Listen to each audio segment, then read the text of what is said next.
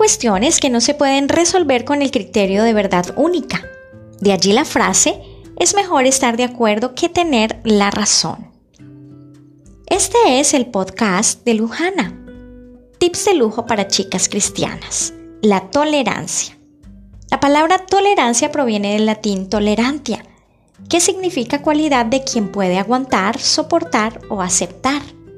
La tolerancia es un valor moral que implica el respeto íntegro hacia el otro, hacia sus ideas, prácticas o creencias, independientemente de que choquen o sean diferentes a las nuestras.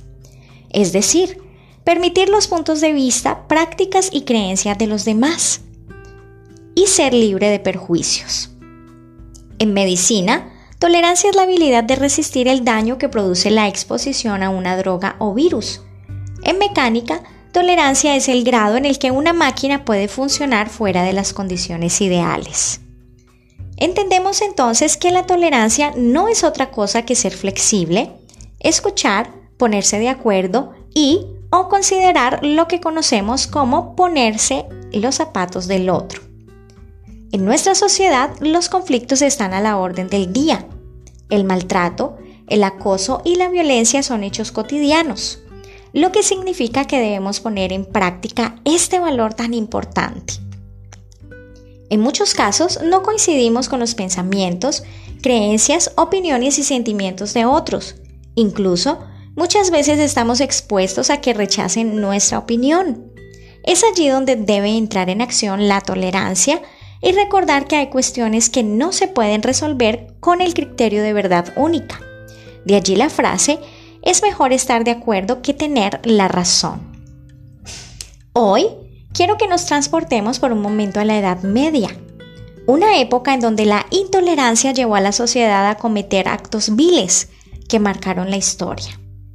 La cárcel, el exilio, la exclusión social e incluso la muerte fue el destino de muchos filósofos y científicos, por el simple hecho de pensar diferente. Aquí una pequeña lista de algunos de ellos.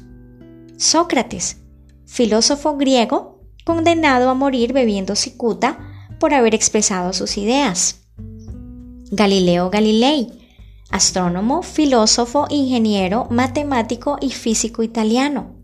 Fue condenado a arresto domiciliario hasta el día de su muerte. Juana de Arco, heroína francesa que fue sentenciada y quemada viva el 30 de mayo de 1431.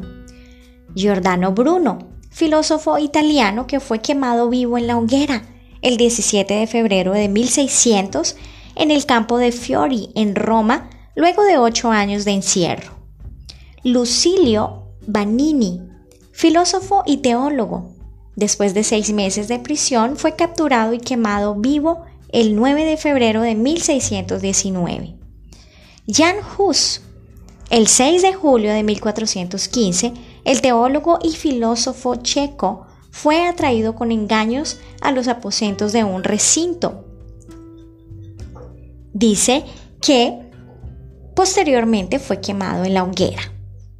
Pietro Diavano, médico, astrólogo, profesor y filósofo italiano, fue juzgado dos veces por la Inquisición sobre cuestiones o acusaciones de herejía.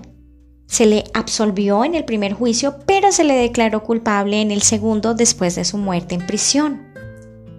Miguel Servet, teólogo reformista y médico español, fue quemado vivo junto a sus libros el 27 de octubre de 1553. Cayetano Ripoll, maestro, fue condenado a, muerte por hereje en Valencia y llevado a la horca el 31 de julio de 1826. En la época bíblica abundaba también la intolerancia. Recordemos que entre los judíos y los samaritanos no se llevaban bien. Óyeme bien, chica cristiana. Si te cuesta tolerar a otras personas, quiero enseñarte la clave para lograrlo. Primero, debes saber que ningún ser humano es perfecto. Siempre habrán actitudes en otros que te molestarán. Así que la clave para aceptar a los demás a pesar de sus imperfecciones es el amor. El libro más importante de todos dice, Señor, ¿Cuántas veces perdonaré a mi hermano que peque contra mí? ¿Hasta siete? Jesús le dijo, no te digo hasta siete, sino aún hasta setenta veces siete. Mateo 18, 21 y 22. Finalmente, quiero que recordemos las palabras de Jesús mientras era torturado por sus verdugos. Padre, perdónalos porque no saben lo que hacen. Si te gustó este contenido, no olvides compartirlo con tus amigos y no te pierdas el próximo podcast con más secretos de lujo.